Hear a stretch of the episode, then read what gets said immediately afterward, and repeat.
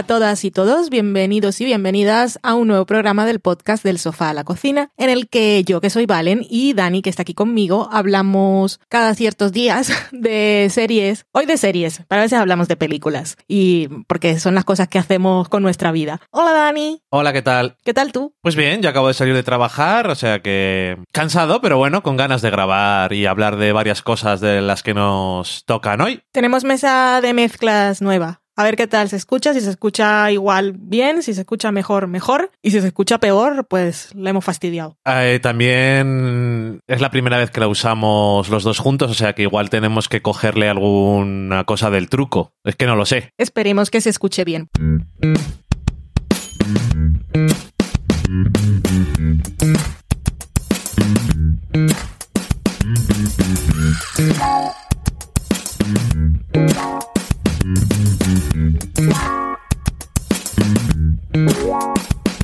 thank you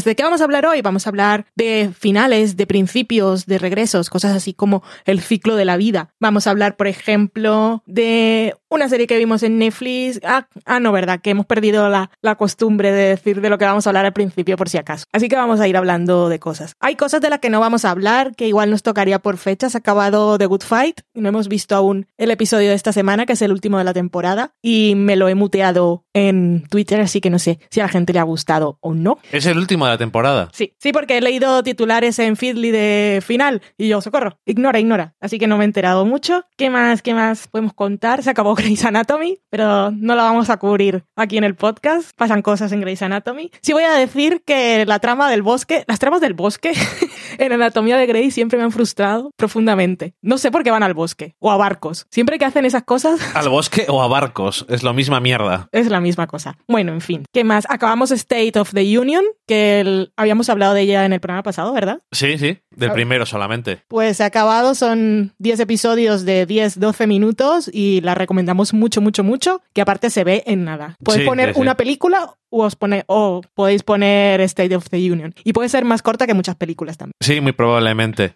Gentleman Jack está muy bien y Fossey Verdon está cada vez mejor. Lo que hacemos en las sombras, What We Do in the Shadows, está fantástica. Así ese es el resumen de cosas de las que no vamos a hablar hoy. Es el resumen de lo que no vamos a hablar.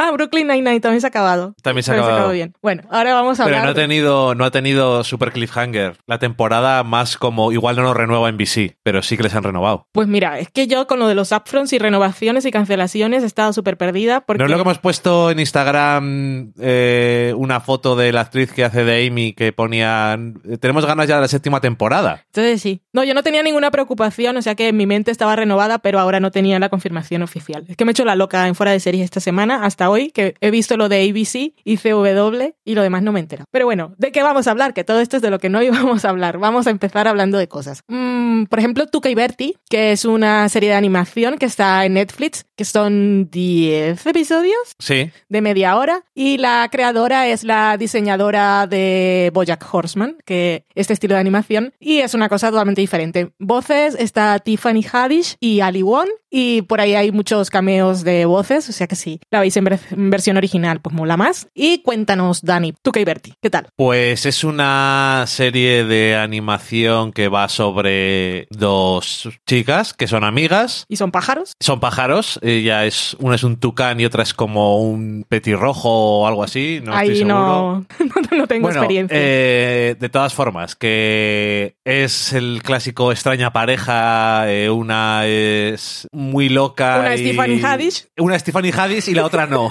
Eso es. y la otra que es Ali Wong, pues es de seguir las reglas, de limpieza, ya sabes, ¿no? Pues este clásico, eh, clásico, clásica pareja de personajes que hacen los conflictos. Eh, entonces la serie empieza con que el personaje de Bertie eh, se va, va, a de- bueno, va a mudarse con su novio. Eh, su novio va a mudarse a la casa y entonces Tuca se tiene que ir de la casa. Y the y bueno, tienen el primer conflicto de que mm, ya no van a ser amigas y todas estas cosas. Eh, pero bueno, eh, enseguida pasan de eso y van a otras cosas diferentes. Eh, Tuca no tiene trabajo. Bueno. O varios trabajos que hace. No tiene trabajo fijo. No. Y Bertie trabaja en una agencia de marketing. Algo así. Puede ser, pero su verdadera pasión es eh, ser pastelera.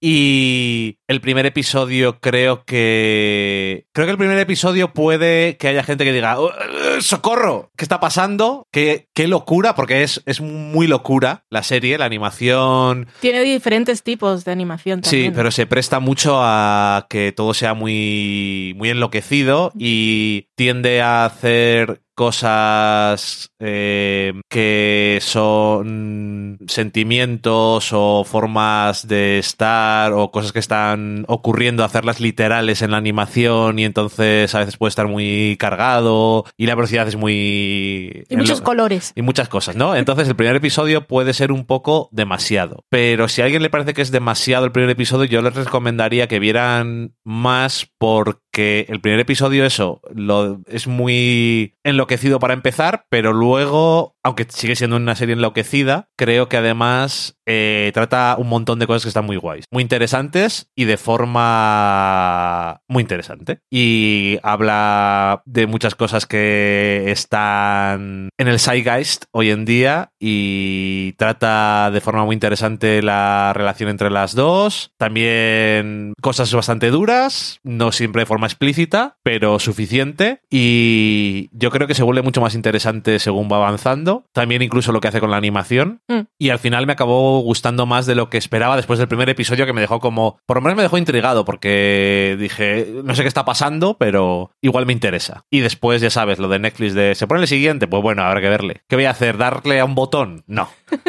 ¿A ti te gustó? Sí, yo al principio la estaba viendo por verla y porque Lisa, la creadora, me cae bien, pero podía no haberla seguido.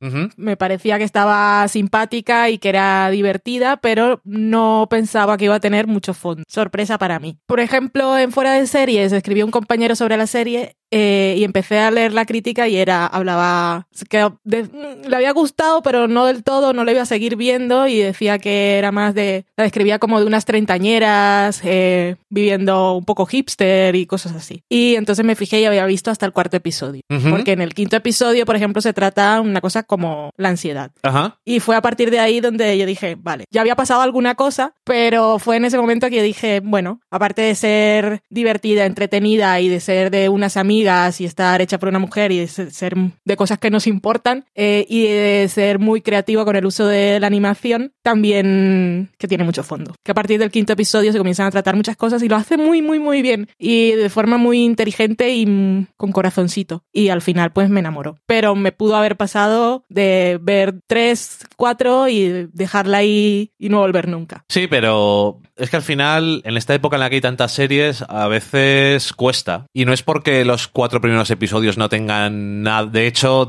introducen, presentan muchos elementos Sí. que luego son muy importantes y va dejando caer cosas, pero se toma su tiempo y al principio es un poco enloquecida y comedia y tal, y sin mucha. que parece que no va a tener más aspiraciones, pero yo creo que luego eso, que está muy bien, pero que, que también tiene cosas muy duras. Mm, Y la música está muy bien. Sí, la música está guay. Así que yo os la recomiendo. Y eso, un poco de paciencia porque tiene recompensa, yo creo. Bueno, a mí me sorprendió mucho. Sí, además, como son episodios de 25 minutos, tampoco estás diciendo tienes que aguantar cuatro horas hasta que empiezan a meter las cosas más Ya. importantes y eso. En el episodio 14, en la segunda temporada, se pone bien. Ya, es que hoy en día me da más cosa que nunca lo de tienes que esperar, porque es que, ¿para qué tengo que esperar? Hay muchas cosas que ver que están muy bien, por Ya. suerte. Sí, porque Y no es, hay muchas cosas que ver, tengo que verlo todo. Es que realmente hay muchas cosas buenas. Eso es, que por suerte y por desgracia, porque no hay tiempo También. para todo, pero si se te ha acabado tu... Porque yo creo que la gente que vemos muchas series tenemos varias franjas horarias y varias series que se meten en, en diferentes nichos. De para ver 20 minutitos, para no sé qué, eh, me apetece ahora, eh, hay momentos en los que no te apetece ver ciertas cosas. Mm. O si tienes una alternativa o algo más corto, a lo mejor te apetece más. Y si no tienes ninguna comedia que ver, yo creo que está bien verla esta.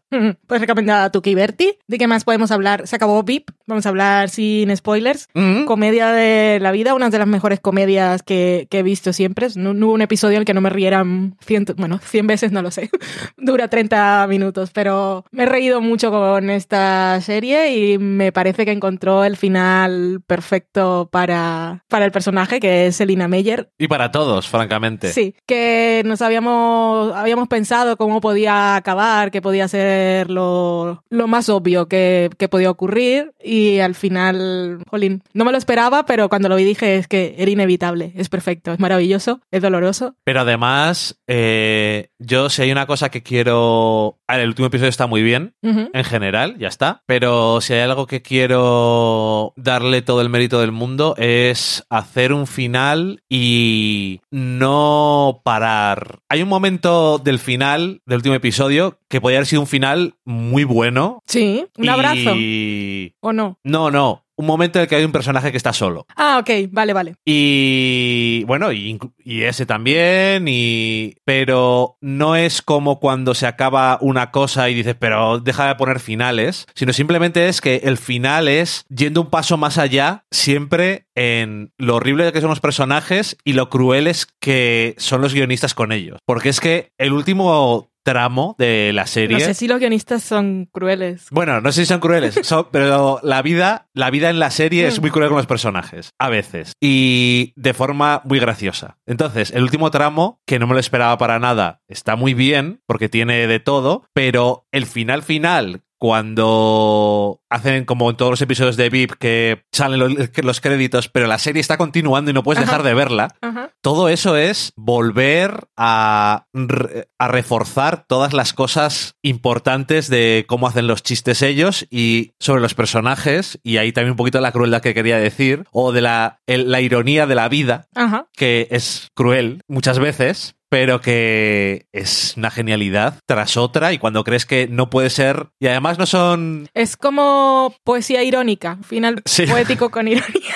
Poesía irónica me gusta. Y además es que eh, si VIP, eh, VIP tiene eh, muchos tipos de comedia, porque tiene gags visuales que si no estás mirando te les pierdes, eh, gags de diarrea verbal, con todos los juramentos del mundo apilados sobre otros y en una orgía entre ellos. Y luego además... Los físicos también. Sí, todos los... El momento Dracaris que tiene Selina en Sí. este episodio, que pega un grito y la, la persona que recibe el grito se cae de la potencia. Pero luego también tiene unos chi- tiene chistes que son entre líneas, que si no te fijas, que si no piensas en lo que acaban de decir, Son muchos así. no te das cuenta de cuál es el chiste. O sea, hay un momento, cuando me di más cuenta de eso, porque me di cuenta aparte, es uno de- un episodio de esta temporada en el que eh, es- le está diciendo Selina a un personaje que es inseguro o que no tiene personalidad porque siempre repite lo que está diciendo su interlocutor. Y tal como lo dice, se pone Selina a hablar con una persona que le interesa que la apoye económicamente y esa persona dice una cosa y ella repite lo mismo. Que nadie se está riendo y ella no Ujú. lo está diciendo con cara de ríete, Sí. pero tú te das cuenta y no te puedes aguantar. Y al final del todo, que no es eh, lo el chiste del final del todo de la serie. Ya. No te están, no están diciendo una tontería, pero es el chiste, es que es una genialidad. Y aún así termina también con un chiste visual,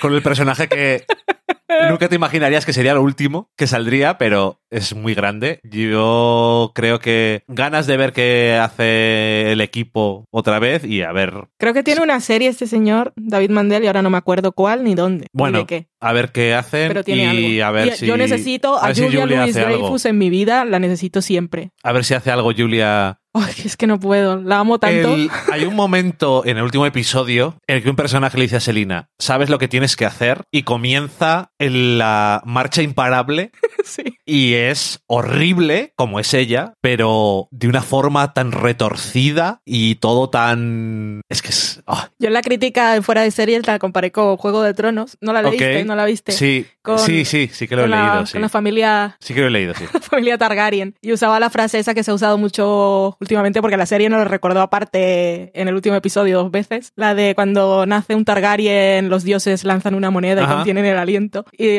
porque es que Selina nunca ha sido buena persona. Lo que pasa es que es Julia Louis Dreyfus y la amamos. Y yo me río, no iba a decir, me río con la boca cerrada o pequeña cuando dice barbaridades, pero mentira, me río mucho. Pero es un poco Targaryen y la moneda siempre estaba girando de canto y al final cayó Pero es que del lado dice, chungo. dice unas barbaridades. Y hace. No, y hace, pero digo, aparte, en, lo del- en los diálogos, digo que hace- dicen unas barbaridades en, en VIP, es una exageración. El- eh, lo que se regodean en buscar en la herencia de Armando Iannucci, de buscar la forma más poética de que los insultos se Pero no es un insulto de una frase. No, no, Se te no, hacen no, un no, no. párrafo. Párrafos con Sin coma. Pa, pa, pa, pa, pa, pa, metralleta. con símiles, Insulto metralleta. con situaciones eh, las que tienes que ponerte para darte cuenta de lo que insultante que es. Bizcochito, era que se llamaba el de Ali McBeal. Sí, le llamaban así. Aquí sale y no es un bizcochito. no, Es un huevo es podrido. el, el tío de Jonah, que vaya año que ha tenido también. Madre mía de mi corazón. En fin, VIP es... Es una de esas series que quiero volver a ver algún día. Y eso que tengo la idea de que las primeras temporadas eran un poco flojas en comparación con lo de después, pero la volveré a ver porque, porque Julia. Es sobre, es sobre todo la primera, pero luego además ya lo decían que Armando Iannucci es británico. Y hay cosas de la política y de la sociedad americana que es muy complicado entender si no eres americano. Y parece que cuando es a partir de la cuarta temporada cogen el mando ellos, Sí. tiene un poco más también de eso. Mm. Y en las dos últimas mucho. Un poco más de esas idiosincrasias que tienen Estados Unidos y aprovechar cosas que es que si no comprendes todas las estupideces y complejidades del país, no se te pueden ocurrir esas, esas cosas. Es muy difícil. Pero bueno, que la base estaba ahí y yo creo que es una gran comedia y me imagino que esto cuenta para los Emmy. Sí, hombre, Eh, todos los eh, premios. Entra o algo. Sí, es sí, que no sí. sé, ya se me ha olvidado. Entran todas hasta el 31 de mayo. Pues entonces, obviamente, asumo que le van a dar a Julia Louis Dreyfus Por o supuesto. su LN, a la enésima potencia. Creo que es el octavo, Whatever. porque tiene de Merecido. Tiene de Christine y los... También tenía de Christine. Sí, pues igual son ocho, Pues- nueve. Pues eh, The All Adventures of... Creo que, creo que sería el noveno. Sí, of All Christine, que le, creo que la comentamos un día porque la vimos solamente para verla a ella Mm, y que es la ma- cosa más convencional de todas las que ha hecho famosas, pero aún así Pero es ella. que sale. Ay, se nos ha acabado VIP. Si no la habéis visto, pues ahí la tenéis. Pero yo la volveré a ver porque me encanta. ¿Qué más? ¿Qué más cosas tenemos para hoy? Los, los 100. ¿No habíamos hablado de ella? No dijimos, igual hablamos cuando veamos más de uno. Vale, pues hemos visto tres. Ajá. Hemos visto tres de los 100 que lo han vuelto a hacer, de verdad. Se ha vuelto a reinventar. Se han, se han re reinventado y, y, y todo. Decorados nuevos y se reinventan, pero no, Decorados nuevos. no es un reset porque se reinventa, se reinventa, no sé, el tablero de juego, pero Sí, todos los jugadores llevan la mochila cada vez más llena y no se Uh. olvida nadie de lo que ha pasado, no nos permiten olvidarnos los errores que ha cometido cada uno y los líos que pueden tener entre cada dos y cada tres. Eh, pues a mí los 100 me gusta mucho, que no sé, a mí me gusta, me encanta, me entretiene mucho, me sorprende, me tiene intrigada esta temporada. Yo creo que además a mí, el año pasado creo que es la temporada que más me gustó de todas, Sí, puede ser la más, pero más irregular. este año se acabó el tercer episodio y dije, ¿pero entonces quiénes son esos? O sea, ¿Dónde está el siguiente? era en el sentido ese de han vuelto a coger Sí. mi interés. Que de alguna forma hay cosas que dices, pues obviamente si tal cosa, eh, tienes en la cabeza los tópicos de las cosas que son en estos dramas que tienen que pasar, pero es muy curioso cómo hacen referencia a una cosa que pasó hace varias temporadas, haciendo un paralelismo con esta misma situación. Ujú. Y un personaje dice, bueno, pero, pero no es lo mismo. Eh, hola, ¿qué tal? No sé, eh, tengo ganas de ver porque, como dices tú, una cosa la que más me ha llamado más la atención quizás es lo... Este año se nota un montón, si- siempre ha sido muy suyo, ¿no? Eso, pero este año se nota mucho que los personajes están, no nos importa el tiempo que haya pasado, no se nos ha olvidado nada.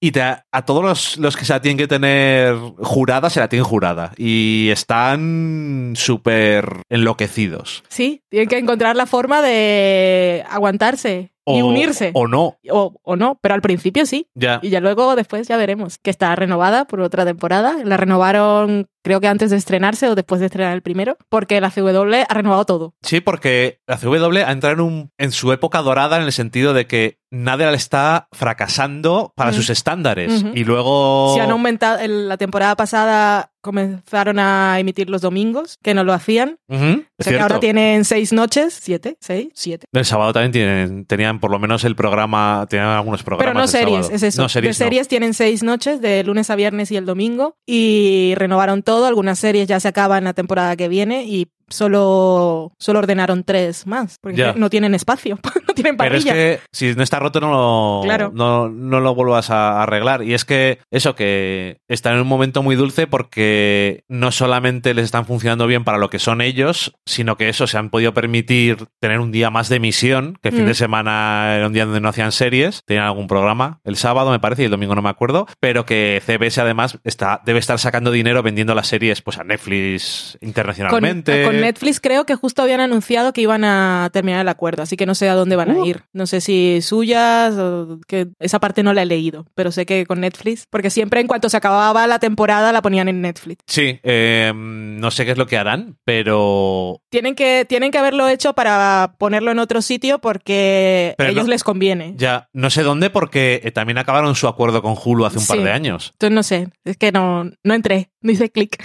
me quedé en el titular. Habría sido interesante. Igual Amazon, bueno, lo que sea.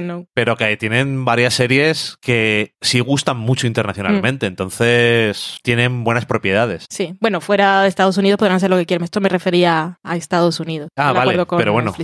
Y el que está haciendo dinero también es Greg Berlanti. Sí, eh, Berlanti. Porque tiene, así como Shonda Rhimes tiene en ABC la, la noche de los jueves, eh, Greg Berlanti creo que ho- hoy haciendo la noticia de las renovaciones de la CW, leí que tenía tres noches. Tres noches de las dos series de cada una son, son suyas. Más otras series que tienen otros canales. Más las que vienen luego en mid-season. Digo, pero que aparte. Sí, aparte tiene- Sabrina. Es que creo que en, el- en la misma noticia en Deadline, creo que leí algo así como que de las 17 series de CBS Studios, 9 eran suyas. Madre mía. Algo así. Sí, sí. Que siempre hablamos de los mismos, pero este señor que decimos, ah, el Arrowverso solo, ¿no? No.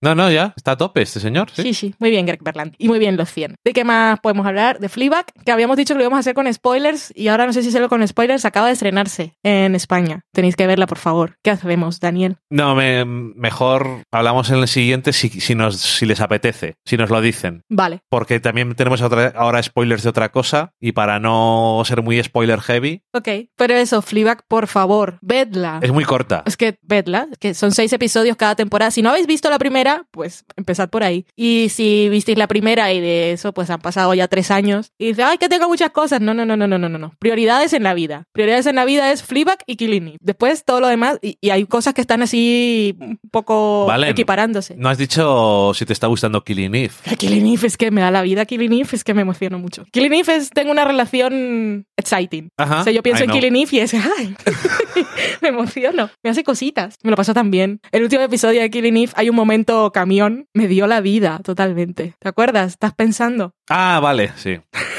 Es que no me lo esperaba y son de esas cosas y, oh, no sé. Me, me, me genera adrenalina, Killing Eve, pero adrenalina amorosa. De cosas que no debería, pero es que no puedo. Villanelle y Eve eh, juntas y por separado es que me emocionan, me ponen. No sé, no sé qué es lo que pasa. Hay algo, hay algo químico ahí. I'm so excited. Sí, realmente sí. Solo quedan dos episodios, por cierto. Ah, Son ocho episodios la temporada de Killing Eve. nada más. Yep, Mm, se nos acaba ya. vaya. Pues entonces eso, Fleabag, por favor, vedla. Puedo decir, es perfecta esta temporada, es perfecto el final, es todo perfecto. Hola, ¿qué tal? Phoebe Waller-Bridge. great. Y hablando de cosas perfectas, Imagínate yo, eh, tú, ¿con quién te quieres tomar un café? Yo tengo que hacer una mesa como la que salía en lo de Amy Schumer. Y con gente. Tina Fey, Julia, Phoebe Waller-Bridge.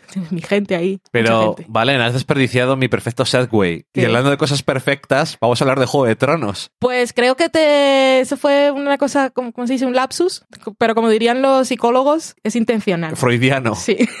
Entonces viene lo de Juego de Tronos con spoiler, ¿no? Con spoilers, yo creo. Creo, ¿no? Vale, como hemos Bueno, hecho eh, igual que hicimos la otra vez, son dos episodios, el episodio 4 y el episodio 5 de la octava temporada. Si no les habéis visto, no escuchéis. Tampoco no vamos a decir la trama, la trama, la trama, la trama, No. sino vamos a comentar lo que hemos pensado de los episodios. Otra cosa no, pero creo que Juego de Tronos este año por lo menos tienes bastante claro cuáles son los episodios. No solo faltaría. Son bastante distintivos. Tiene que tener algo claro.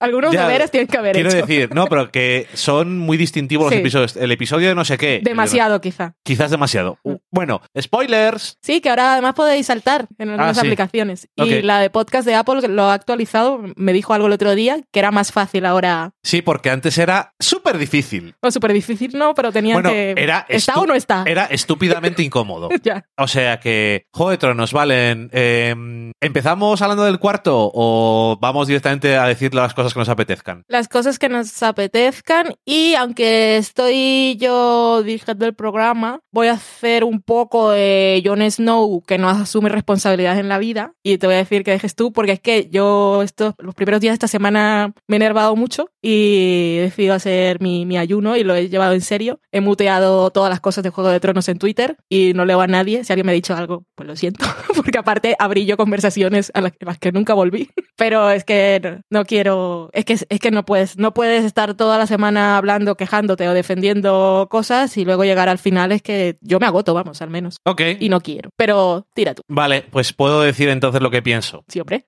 Pues Juego de Tronos nos ha traído el episodio cuarto y el episodio quinto, eh, ambos episodios larguitos. Y tengo que decir que el episodio cuarto en general es bastante desastre en muchas cosas. El episodio quinto creo que en absoluto es un episodio malo, pero es víctima de la temporada en cosas que no están... Ya cuando nos queda un episodio de Juego de Tronos, creo que estamos a las alturas de poder decir que esta temporada, si algo han hecho mal, que han hecho muchas cosas, pero así mm, en viendo el bosque en vez del árbol, es que la han planteado mal. Porque los dos primeros episodios que nos gustaron, pero no pensábamos que luego había que meter la trama a patadas. Ya, yo creo que los dos primeros siguen siendo mis preferidos. Y es, es esa mm, paradoja, o sea, no, no me parece justo decir no deberían estar porque es que son lo mejor de la temporada, pero cuando piensas solo son seis y cuando llegas al quinto y hemos ido a este ritmo, Lo que, ha, ha- claro, ha pasado algo aquí. Lo que te quiero decir yo es que, y te digo cuando hablamos de este tema habitualmente, que quizás debieran hacer uno con los dos primeros, aunque no me hubiera gustado. O no hacer seis, hacer más episodios, porque hay algunos episodios que duran hora y media y aún así da la sensación de que tienen demasiadas cosas y si los divides y los estructuras de otra forma, yo creo que tienen más espacio para respirar. Y no era cuestión de presupuesto, porque había estado escuchando en, creo que fue en Jodor Jodor o en algún otro podcast argentino que decían que les habían dado presupuesto ilimitado y me puse a buscar eh, noticias viejas y el señor, ¿cómo se llama? Casey, Casey Bloss, no me acuerdo, la persona esta de HBO, eh, en un principio habían dicho que ellos querían en realidad hacer 10 temporadas. O sea, obviamente HBO no era una cuestión de no tengo dinero. Si ellos hubiesen querido hacer 15, habrían tenido 15. Pero ellos di- decidieron no y las dos últimas temporadas al final son como una. Ajá. Entonces solo queremos, solo vamos a hacer dos más, dos cortas y, y ya está. Pero no es que HBO, no, eh, Jon Snow no acarició a Fantasma por un problema de presupuesto. Es la chorrada que dijo el director. Sí. Quedó... Porque es lo que te dije esta mañana. Tres piedras menos cayéndose en el quinto y me podía haber acariciado Fantasma. Pero es que además dice... Además queda así más efectivo. ¡No! ¿Efectivo qué? Para decirme que Jon Snow es un mierda, soso. Ya lo sabemos. Ya, no sé. No sé cuál es el Si al point. director le cae mal, Jon Snow no hacía falta. Mira, el, el cuarto episodio no solamente tiene eso, sino que además tiene cosas que dices, pero... ¿Esto? ¿Why? ¿What? Eh, eh, eh. Pero al final, a mí me da la sensación de lo que está, lo que está perviviendo hasta que llegue el último episodio es el super dilema lucha enloquecida de gente hablando del quinto episodio.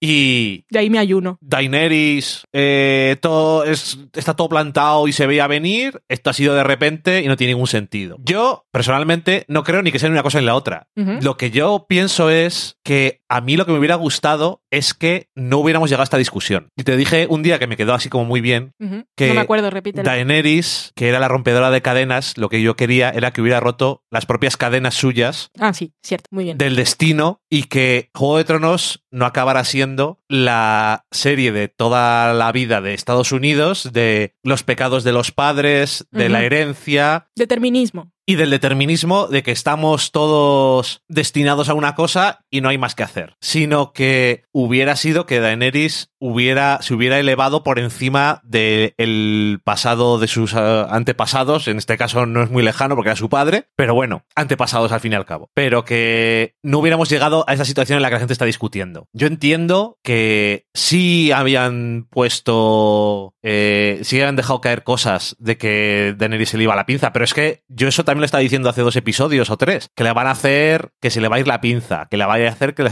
que le van a hacer, como decía, estoy citando a alguien, la loca del coño.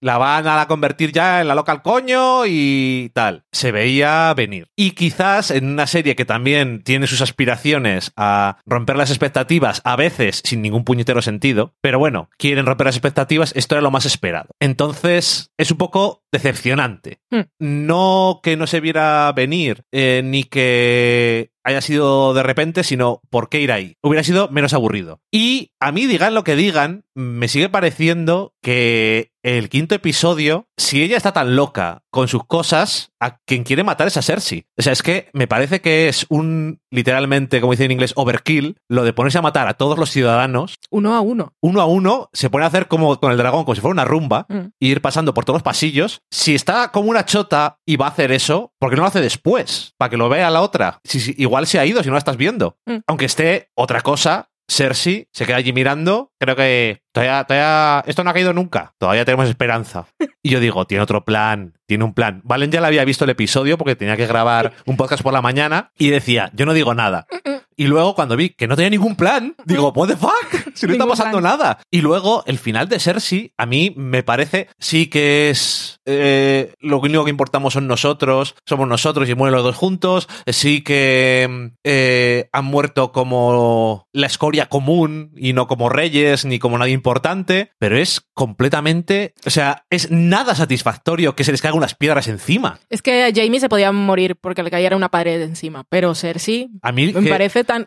Más que todo el lío de Daenerys, que de eso ya hablaré después, la muerte de Cersei, lo que Cersei, lo que, lo- la nada que ha hecho esta temporada, no ha hecho nada. porque se la ha pasado en el balcón y ni siquiera bebiendo vino. Y porque sí, eh, cuando llegamos al tercer episodio sabemos que ella no, mientras estaban en Invernalia, estaban pasando cosas y se estaban organizando en Bien, desembarco. guay. Pero no la vimos hacer cosas. No, pero Ni siquiera en ese final, ni siquiera tuvo, dijo ella, me voy y comienza a huir, sino que el otro le tiene que decir, ven. Y Sí. luego el momento ese de he quedado aquí al lado bajando por la escalera es que es patético. Pero, pero a, a mí, no sé. A ver, que yo que entiendo, sido yo entiendo que lo del cuarto episodio de mm, las cosas siguen moviéndose aunque tú no estés, a mí eso me gusta, Mm. pero no hay, pero no hay nada. Es que decir, eh, que ponía por ahí que a Lina Healy le habían pagado un millón por episodio y que era una, y que sí que era una reina de verdad, Sí, sí. porque no había hecho nada. Mm. Y francamente, a mí, obviamente, no hay nada que ver con ella, ¿eh? Quiero decir que los guionistas han desaprovechado por completo al personaje y dándole tiempo al Euron, ¿cómo cojones se llama? El, el pulpo, Mm. que es un personaje que he visto por ahí que hay vídeos de "Eh, quién es este personaje, no se parece nada a lo de los libros. Eh, aparte, no lo he leído. Mm. Simplemente sé que en la serie es un pesado, un desagradable y que no aporta nada a la serie. Sí, esa escena tan larga con Jamie, O sea, ¿para qué? No necesitamos. Bueno, la, la pelea entre los No dos es completamente, completamente estúpida, pero cada vez que salía era como, oh, que no salga. Pues es que además le podían haber matado y que Cersei se hubiera quedado con los barcos o algo. Yo qué coño sé, pero que. Y que él le dejara al otro solamente por los, los barcos y, y cuando está allí en la torre y dice, no te preocupes, los barcos están. No, los barcos ya se han muerto todos. No pasa nada. La compañía dorada está. No están tanto, tanto muertos también. Aún quedan oportunidades para que pasen cosas. Yo no voy a hacer nada, pero todavía puede pasar algo. Espérate. Y yo parecía que me estaba hablando a mí como, puede pasar algo, vas a hacer algo, ¿verdad? Tienes una preparada y yo no quiero que maten a ningún dragón porque cada vez que matan a un dragón me pongo de mala hostia porque les he visto crecer Son gatetes gigantes. eh, totalmente porque hacen lo que les da la gana, pero a mí me pone muy malo que es eh, una cosa de el drama solamente por matar a los animales porque te da un drama. Y vale, y, y esto yendo a lo de Daenerys. Le han matado a dos hijos, a la amiga, pero... Y luego porque Jon Snow no quiere hacer el mambo horizontal porque en Invernalia está muy mal visto lo de tirarse a tus a tus sobrinos y a tus tías, le parece también, eso es- también es lo más importante. Eso es la gota que coma el vaso. Como eh, Brienne en el cuarto episodio que se va a Jamie y se pone a llorar. Y yo, ¿pero qué es- ¿quién es este Yo personaje? ese momento no. ¿Quién es este personaje? No lo soporto. ¿Qué está pasando? Pues ¿sabes qué pasa?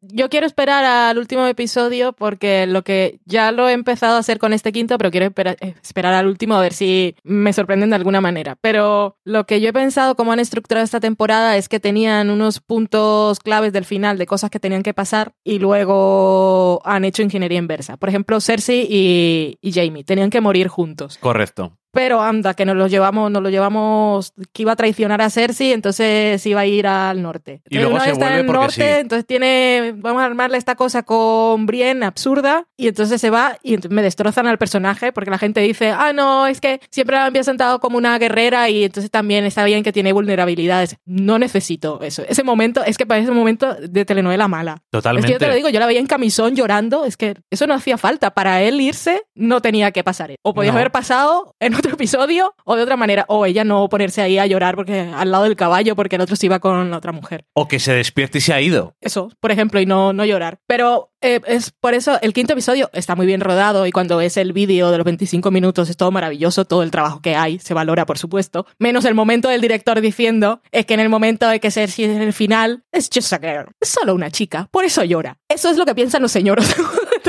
Ese momento mm, me agité, me dio acaloramiento. Pero bueno, mucho trabajo ahí. Pero lo de Daenerys, lo que a mí me repampinfla es que se ponga ahí a quemarlo todo para dar tiempo a que pasen cosas. Sí, sí, es que totalmente se nota mucho. parte del parte de la es un mecanismo de la trama, no es un se personaje. nota un montón y entonces yo se lo resiento porque no, no me parece natural. O sea, que no haya ningún no haya ido en ningún momento a Cersei es que no me parece. En su cabeza de loca, como dicen ellos, es algo cuando mira la fortaleza roja se convierte en algo personal. Ajá, exactamente, se convierte en algo personal, se Pues va que para allá. vaya- que Y no vaya- digo no mata a nadie y va directo. Podría ir arrasando en línea recta o hacer unos circulitos más, pero matarla. Pero no estar cuánto tiempo, está 40 minutos. Sí, está todo el episodio. rin, rin, Es que es un- rin, es que- rin. Y, y- Y eso se y nota. mira, ya desde un punto de vista eh, que también dicen, queríamos eh, que se viera desde abajo para ver las víctimas de la guerra y claro, también eh, aparte por eso tenemos a Aria porque mm, así tienes un personaje que te importa porque si no, simplemente que se muera gente te da igual porque eres un monstruo.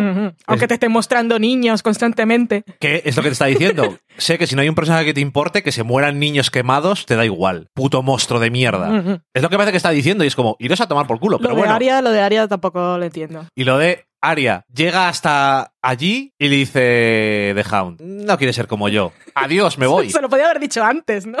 Sin sentido. Para que esté abajo y sea, como dices tú, ingeniería inversa. Sí. ¿Qué personaje tiene sentido que esté abajo sufriendo? Porque no queremos que siga el camino. Porque es que la cosa es, no queremos que siga porque ella no puede matar a Cersei. Porque Cersei tiene que morir en los brazos de Jamie porque eso lo dijeron en algún momento en la serie o lo ponen en los libros. Es que es eso de, tenemos guiños y entonces los vamos a ir poniendo para que la gente diga, oh, qué maravilla. Y es que no, no funcionan. Por eso todas las cosas que tendrían que pasar orgánicamente según me has contado la historia. No es que yo me la esté inventando ni estoy diciendo esto tendría que haber pasado para que fuera mejor. Sino según estoy viendo, según he visto todas las temporadas y lo que estoy viendo en ese momento, esas son las cosas que yo orgánicamente siento que van a pasar. ¿No te da la sensación, y esto ya es retrospectiva un poco absurda, que se me acaba de ocurrir ahora, que si quitas a los White Walkers, da igual? Por ahora sí, por eso digo, tengo muchas preguntas. Porque te quiero decir, solamente Pero estoy se, esperando se supone episodio. que dices, bueno, pero ha valido para destruir la mitad de las fuerzas de Daenerys y aún así les machacan a No. nosotros como si no pasara nada. Por lo tanto, no valen para nada. No debería esperar nada, pero estoy esperando ese último episodio. Ya, a ver qué sé. cosas pasan, cuántos epílogos hay, porque,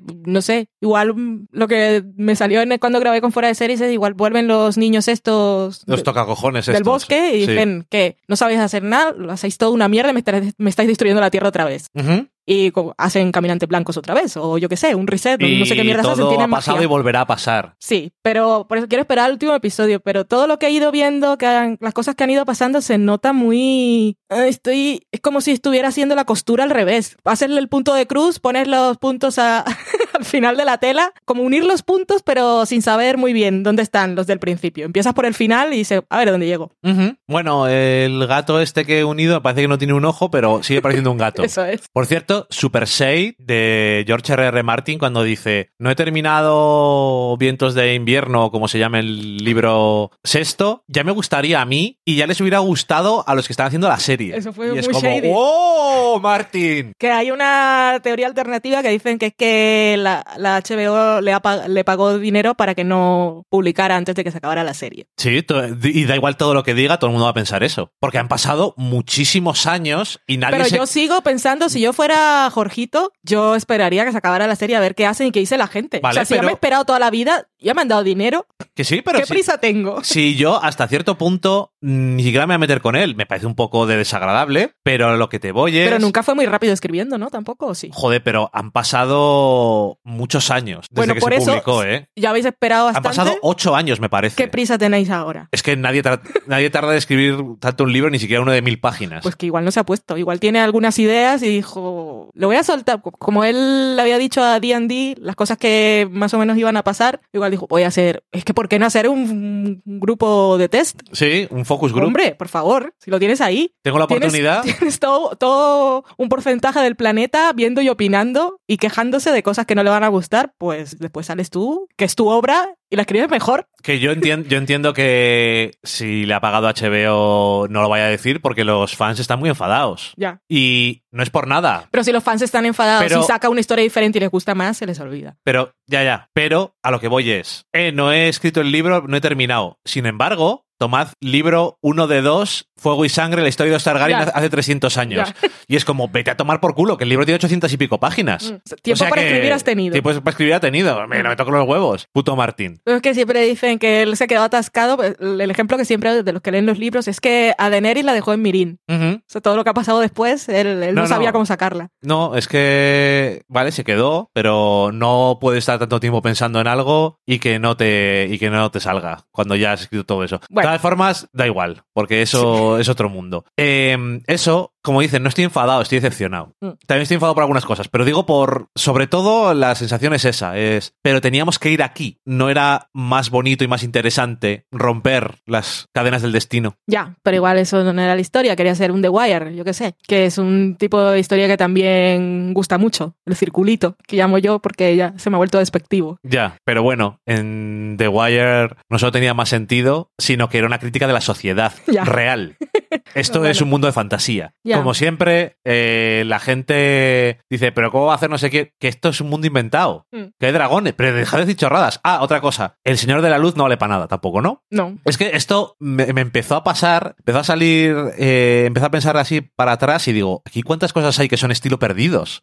De esto no tenéis ninguna intención de hacer ningún tipo de comentario sobre ello, ni explicación, ni a qué coño viene, ni nada. Es una cosa un poco así. Sí, por eso. Yo sigo esperando a ese último episodio, porque es que habías dicho lo del el Rey de la Noche, que me gusta, esto me gusta más en español que en inglés. Y, y sí, yo Porque espero parece un que, fiestero. que pase algo con, con relación a toda esta gente y a toda esa historia y a esa trama fantástica para el final. Porque así como cuando en ese tercer episodio Arya mató al Rey de la Noche así tan, tan rápido y tan sorpresa, mm, me pareció bien Sí. y me, me pareció satisfactorio, pero luego cuando sigue avanzando la cosa y ves el conjunto dices, "Mm, Sí, eso es. ¿qué querías hacer en esta temporada realmente? O sea, Es que ¿quién, lo quién que- es? ¿Solo querías convertir en la gran villana Daenerys? Lo que, ¿Para lo, que da la sensación es que. Porque la historia del Rey Loco ya me la han contado, entonces ¿para qué me la vas a contar otra vez? Lo que da la sensación es que lo de los White Walkers es una cosa que tiene que quitarse de en medio. Esto estaba desde el principio en Juego de Tronos, pero no nos interesaba, pero teníamos que tenerlo ahí como una cosa y luego cuando llega el momento de enfrentarse nos lo quitamos en un episodio que a la gente le va a molar mucho, aunque se van a quejar de que está oscuro, y pasamos a otra cosa. Y entonces, eh, está el conflicto entonces entre Cersei y Daenerys. Tenemos dos episodios, lo quitamos también, y ahora, ¿de qué va la serie? Va de, como dicen las casas de apuestas, eh, que John va a matar a Daenerys. Es que no sé, ¿desde cuándo va de eso? Ya. Y si va de que John es el verdadero rey porque no quería ser rey, y esos son los mejores reyes, y estos van a hacer Star Wars.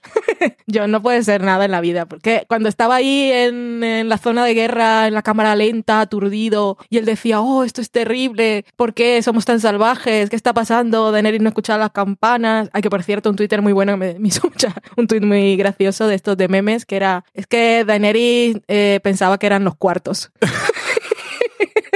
eso me hizo gracia. Pero bueno, y eso, que ponen ahí a, a John, el héroe y la persona buena que está viendo todo, y quiere parar, porque el gusano gris o el iluminado, como dice la abuela de dragones, que no ha sacado la review en este momento, eh, es el primero que, que ataca, que rompe la tregua, y el otro está ahí. Pero es que yo nunca sé nada, porque no es el momento, vamos ahí a ver qué pasa y la otra va a escuchar las campanas y vamos, sobre la marcha. Él podía haber hecho algo antes. Esa conversa la conversación que tienen antes, que no intenta nada. Dice, bueno, pero cuando oigas, le dice Tyrion, cuando oigas las campanas, lo dejas ya. Y se le ve a Daenerys que no dice ni que sí ni que no en ningún momento. Es como, sí, eso voy a hacer. Pero al menos Tyrion hace algo. No, sí, sí. Pero sí. yo no, no había hecho nada. Hace muchas tonterías, Tyrion. Sí, que Como- hace- él se queja. Como dice el dice, ¿cómo les metes?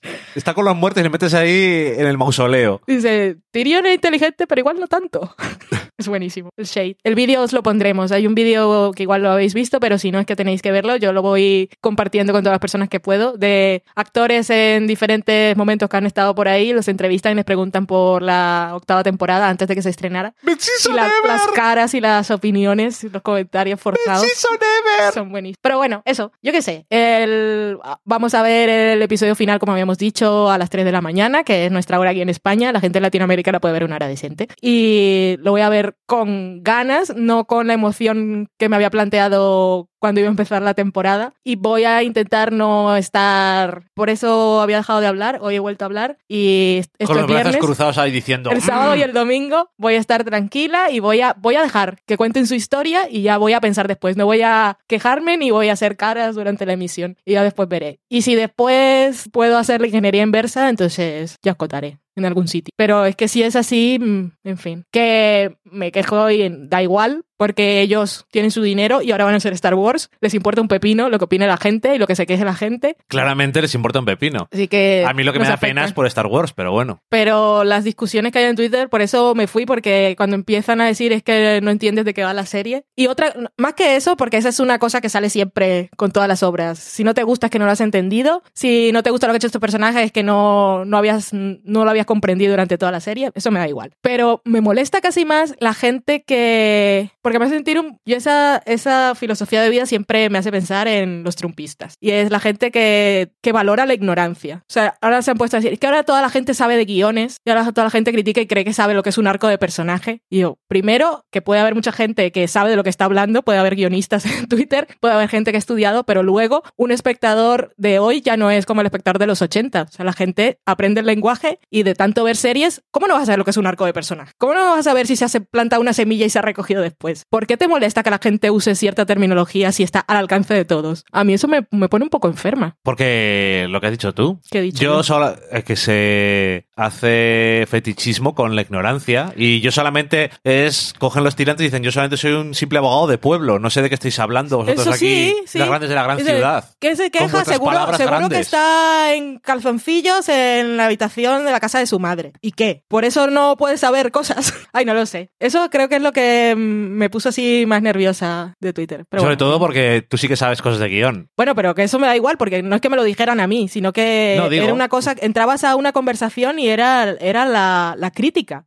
¿Por qué, ¿Por qué dices cosas si no sabes? Y, Pues porque no escuchas. No. Bueno, en fin, da igual. Juego de Tronos, se acaba la serie y la veremos en directo. Sí, eso va a ocurrir de Mm. todas formas. Y con este momento de quejas y se acaba la serie, pues casi se acaba el programa y vamos a la sobremesa. Y nos olvidamos. Y disculpad vosotros la retaíla, pero tocaba en el programa porque si hemos comentado todos los episodios, pues era lo que había.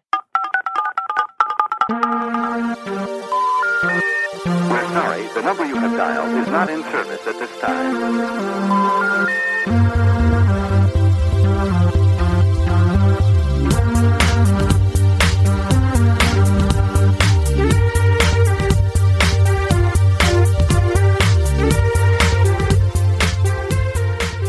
Pasemos a comentarios más amables, Dani. Cuéntanos qué nos ha dicho la gente. Eso será si dicen cosas buenas. Si no, eh, sí, en Twitter tengo a Kevin Baez, que alguien me decía por ahí que acababa, acababa de ver el tráiler de Death to Me en Netflix y que si alguien tenía una opinión o sabía algo porque le parecía que tenía muy buena pinta. Y Kevin decía, los chicos de Del Sofá a la Cocina le hicieron una review y quedaron súper contentos y lo tengo apuntado en mi lista. Y el tráiler no le hace justicia. No, pero aún así sí que te llama. Sí, sí, llama, pero quiero decir, la serie es mucho más buena que el tráiler. Sí, eh, algo que deberían aspirar todas las series.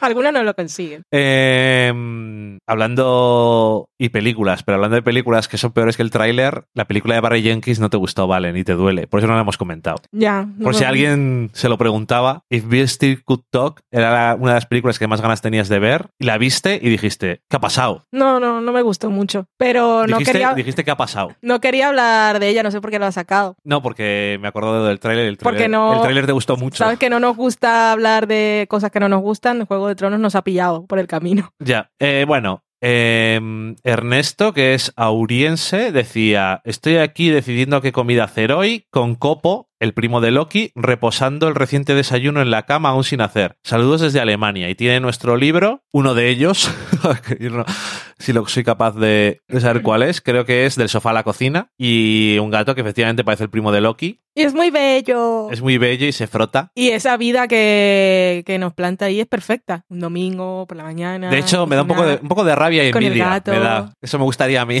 Eh, Fernando Arriaga, que es Sprocket82, decía que estaba con Death to Me en Netflix por recomendación nuestra y es una serie perfecta para mara- maratonear el domingo. Sí, sí, sí. Sí que lo es. Felipe, de, que es Filipos con F y H y dos P's, decía, por supuesto que seguimos escuchando, eh, pero él va con retraso. Decía, en mi caso tenía varios episodios pendientes porque estos últimos meses entre el trabajo y las reformas que estoy haciendo en casa no me daba la vida. Pero que sepáis que yo con Del Sofá a la Cocina y Loki al fin del mundo y más allá. Gracias. Pues un beso y suerte y paciencia con las obras. Sí, eso, las reformas, eh, no te pongas a ver flip-flop y, y cosas de esos programas de HGTV porque seguro te pones nervioso. Ay, a mí me han hecho los moldes del techo mal, entonces. Em, Daniel Roca decía que Death to Me es mi tipo de serie. Tres episodios y avanzando. Pues que la disfrutes mucho. Y luego decía, genial Death to Me. Eso sí, espero que la temporada 2 se demuestre que todo fue culpa del increíblemente creepy amigo que lleva el coro de fanáticos religiosos. Ay, pobre, a mí me cae bien. Eh, es lo que hay. Eh, Maitechu, que es Mari Margolis, decía: A ver si saco tiempo este verano y veo Rami. Este año Hulu ha estrenado algunas series de 30 minutos muy interesantes, Y las ha renovado todas. in my opinion. Y decía: Uy, no valen para nada, te sientas responsable de que no haya visto la parte 2 de Sabrina. Agradecí mucho leerte. La parte 1 ya no me convenció mucho. No sé, esperaba que fuera algo así como la nueva Buffy, nada que ver. Yo también esperaba que fuera como la nueva Buffy. Pero nada. No. Daniel Roca decía, pues no esperaba yo el mejor capítulo de Juego de Tronos después de tal y como iba la cosa, el episodio 5, y Fans Fiction también estaban de acuerdo, probablemente Sí. sea uno de los mejores capítulos de la serie. Técnicamente no tiene queja. Y os pondremos el vídeo, que igual lo habéis visto, pero igual no, porque lo ponen, así como el insight con las declaraciones de la gente, lo ponen inmediatamente después del episodio, el otro tarda un, un par de días o un día. Igual a la gente se le olvida. Y... El making of es, y ves todo el trabajo que hay, y luego dices, me estoy yo aquí quejando de y todo ese trabajo que hay detrás, Pero- pero, pero, luego llega el señor y te dice solo una chica y por eso llora, y entonces dices, eh, Pero si es que eh, todas las series y todas las películas tienen mucho trabajo Ya. y es gente que ha hecho las cosas con ganas, intentando hacer lo mejor ¿y posible. cuánta gente hay ahí? Y muchísima gente, y en Juego de Tronos mucha más que en Y a mí otras me gustaría cosas. pensar que D&D no, no, no están haciendo las cosas de mala gana. No, pero igual supongo. no les ha salido como que. Pero vamos, no, no han querido hacer más, o sea que estaban cansados de Mm. Juego de Tronos. Como has dicho tú antes que HBO les dijo que hicieran lo que quisieran. Ay, yo escucho un podcast review de Juego de Tronos en inglés, que ahora no me acuerdo cómo se llama, si, bueno, luego lo busco y lo pongo por ahí, que la, la, el resumen del episodio, o sea, el resumen de su episodio de podcast del último de Juego de Tronos decía, imaginad por un momento que estos al final hubieran hecho Confederate. Ok. Que luego salieron un montón de que cuando, porque estos dos señores blancos iban a hacer esa cosa tan complicada y al final mm, se echó todo para atrás. Ajá. Y era por el tratamiento de las mujeres y todas las cosas. No. Ay, en fin. Decías tú que había mucha gente en Juego de Tronos, pero igual hay tres mujeres trabajando.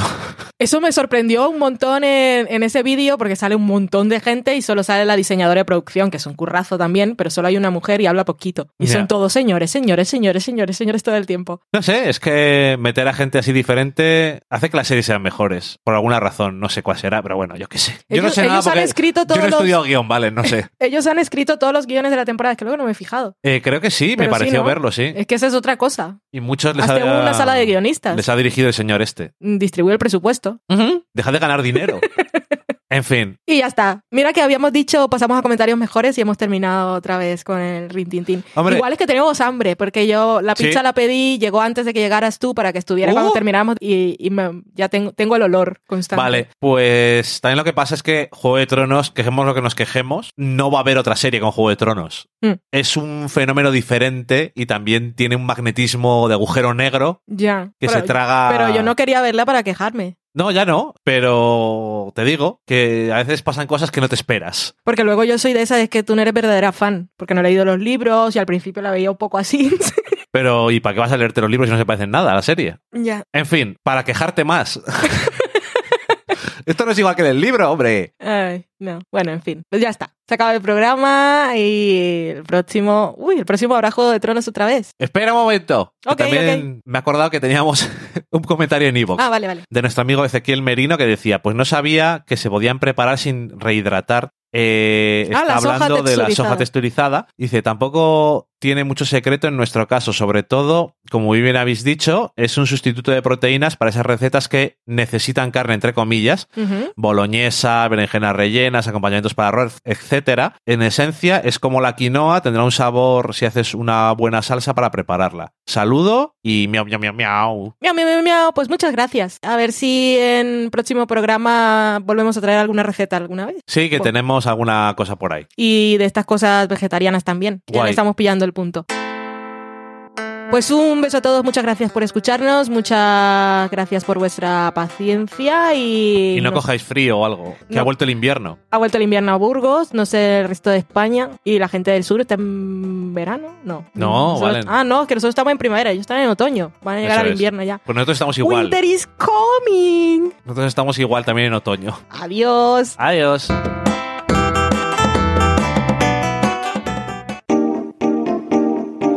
Acabáis de saborear un programa del podcast Del Sofá a la Cocina. Para prepararlo hemos usado los siguientes ingredientes. Dani, una Valen y una licencia Creative Commons, reconocimiento no comercial, compartir igual. Cuando tenemos los ingredientes, los picamos muy finos, los dejamos pochando en una sartén y cuando estén caramelizados, los mezclamos con la licencia Creative Commons, que cuidado, no admite uso comercial de la obra original ni derivadas, que se tienen que distribuir con la misma licencia que la original, siempre citando a los creadores. Después de 10 minutos, condimentamos la mezcla con iTunes, iBooks, Twitter y un poco de Facebook. Si no encontráis las adecuadas en el mercado, buscad el nombre del blog. A continuación, introducimos en el horno y, después de 30 minutos, lo servimos aderezado con música distribuida con licencia Creative Commons a través de Jamendo. Al final del post correspondiente vienen especificadas concretamente. Si tenéis alguna duda con respecto a la receta o a cualquier otra cosa, podéis preguntarnos a través del correo electrónico del sofá a la cocina arroba gmail.com. Buen apetito.